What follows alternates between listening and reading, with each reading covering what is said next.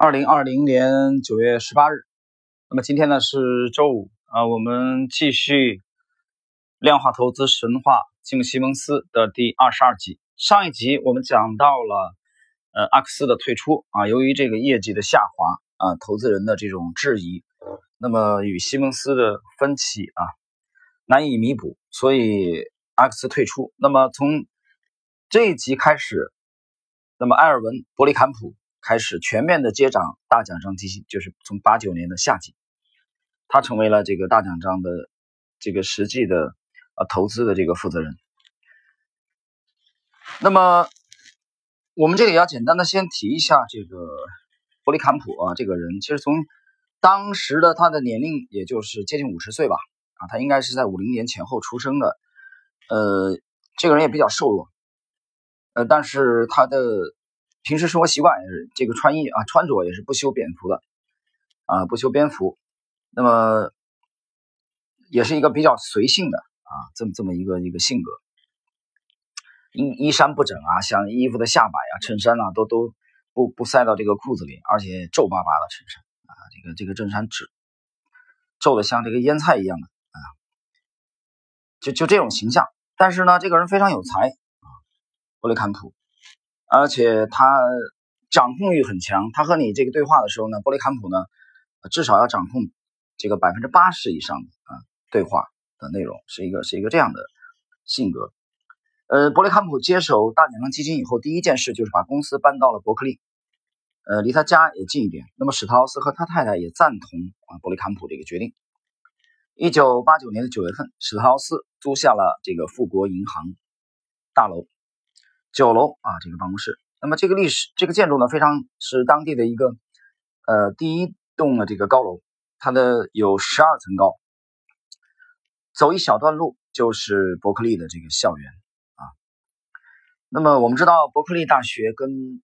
我们的整个的这个撰主吉姆吉姆西蒙斯啊，有着非常深的渊源。那么接下来。我们讲，在阿克斯的这个阿克斯康的这个团队啊，大步前进的过程中，伯利坎普他去寻找了啊，他查阅了以前阿克斯啊置之不理的一些策略，就有一些策略阿克斯他根本不予采纳，他从伯利坎普从当中挑出了几个啊比较可行的建议来执行。他这个做法呢，得到了吉姆西蒙斯的啊认同，因为阿克斯已经离职了嘛。那么，伯利坎普告诉西蒙斯：“我们先从有把握的事情开始做。”那么，阿克斯呢？之前他迟迟不愿意去改进，呃，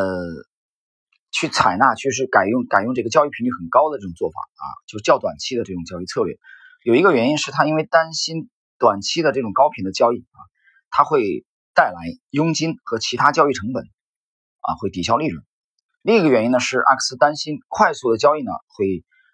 推高这个价格，压缩他们自己的获利空间，啊，也就是出现这个所谓的这个滑点的这种现象。呃，其实我们从一个交易者的角度来理解啊，阿克斯的这种担心其实是非常合理的。呃，所以华尔街有这种规定啊，交易次数次数不要太多啊。那么，伯利坎普它有一个区别就是。有一个特点，他在华尔街没有工作过，所以他头脑当中没有这些禁忌啊，或者说他对交易本身就不是特别的啊有经验。我们知道他是来自于这个象牙塔，所以呢，他没有什么禁忌，没有什么教条说我有什么事是绝对不能做的啊，有什么规定啊这些东西。那么这种情况下呢，那么布里坎普呢就。以投资人的这个行为模式啊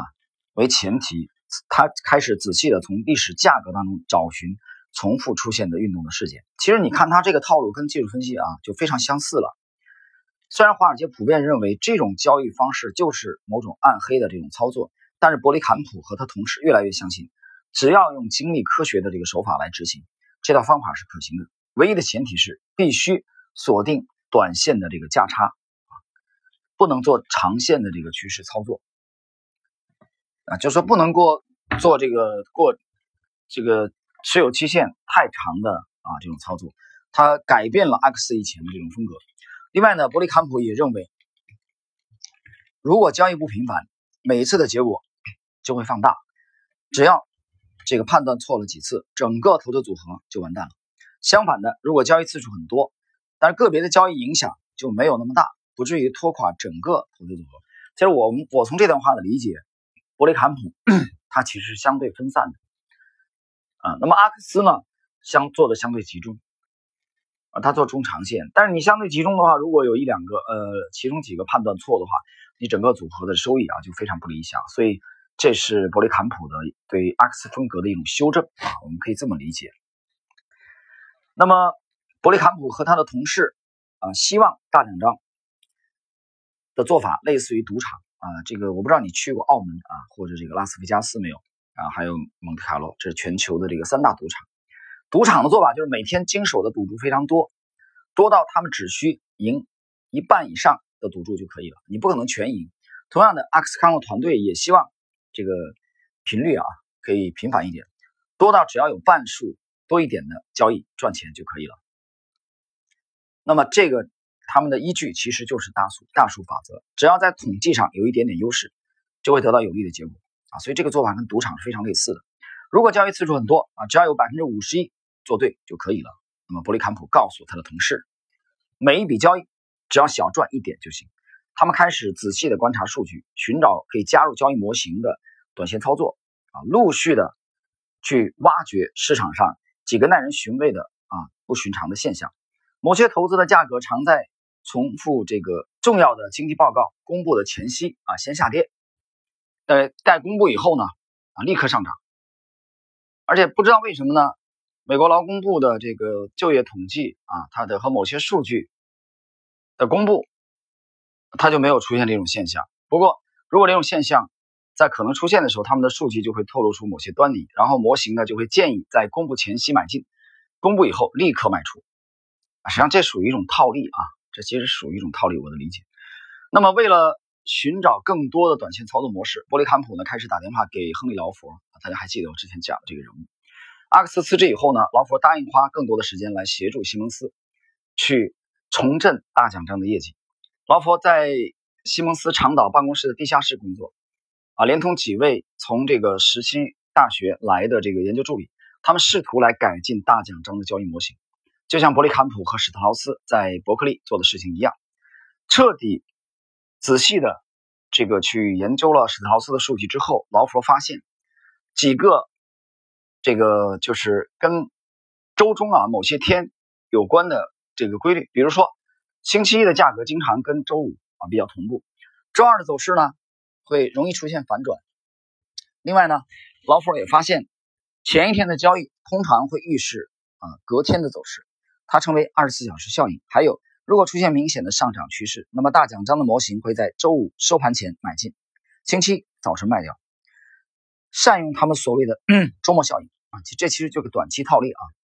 那么西蒙斯和研究员认为，不应该花时间来测试直觉想出来的交易点子，他们让数据自己指出哪里是有异常，再趁机介入获利。另外，他们也认为不必了解那些异常发生的原因，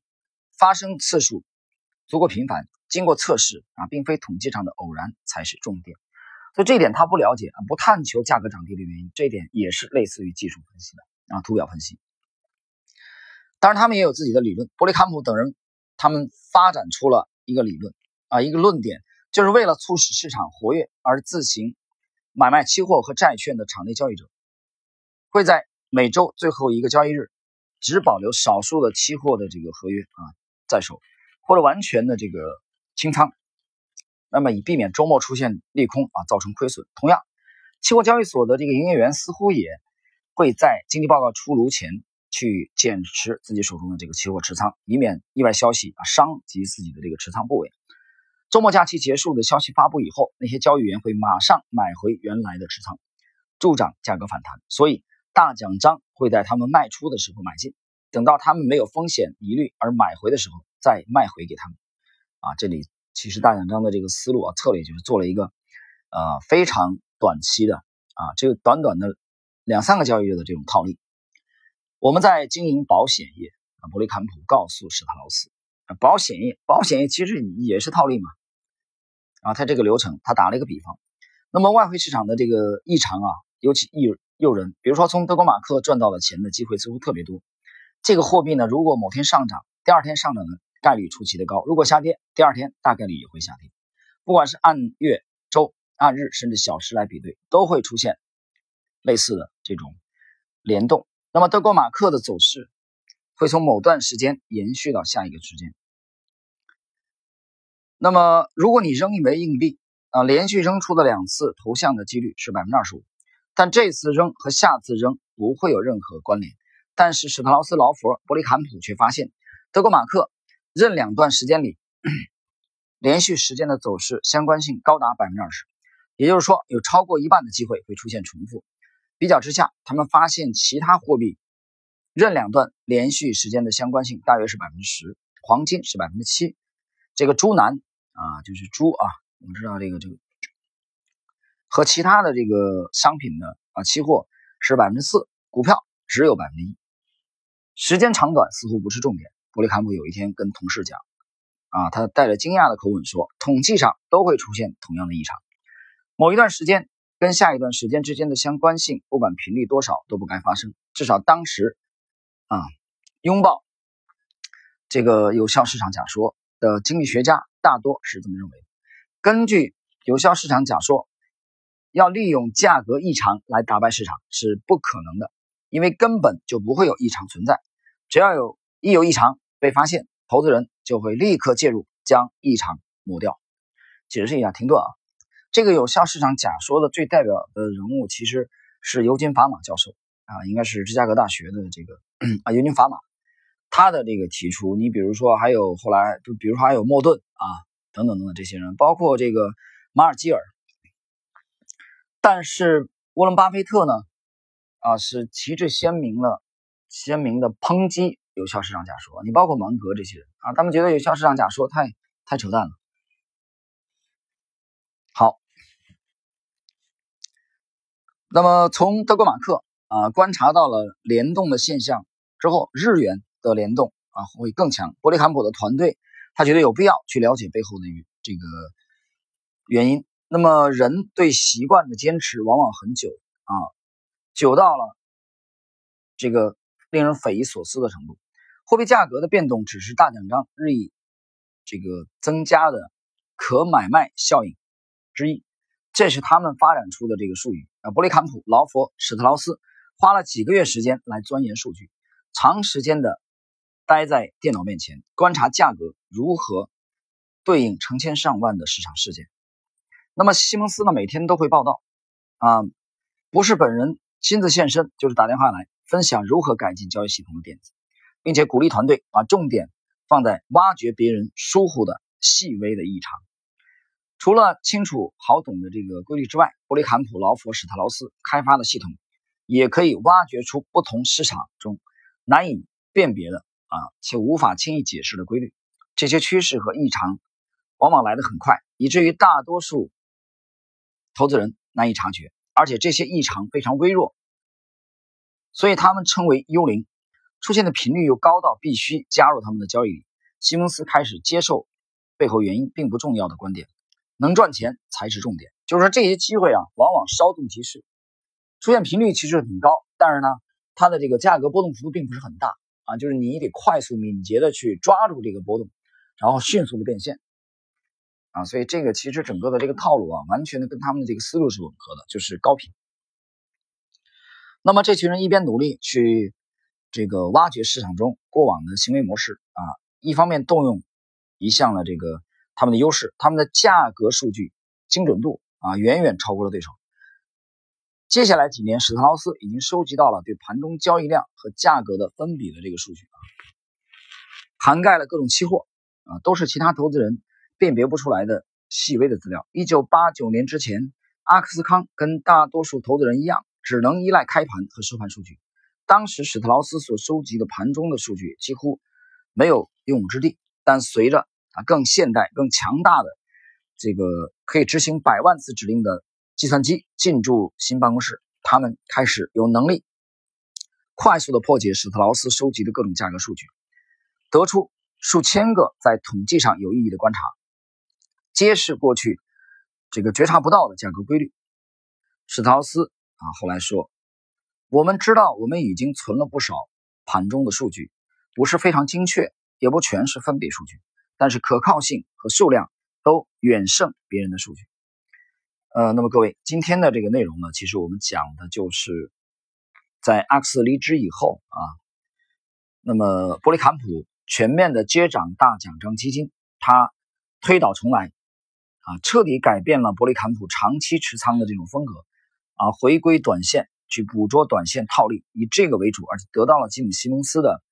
啊全力的支持啊，其实也把大奖章的这个基金的发展、发展和的业绩呢啊。这个推向了一个新的高峰。好了，那我们今天的这一集的内容啊，第二十二集就到这里。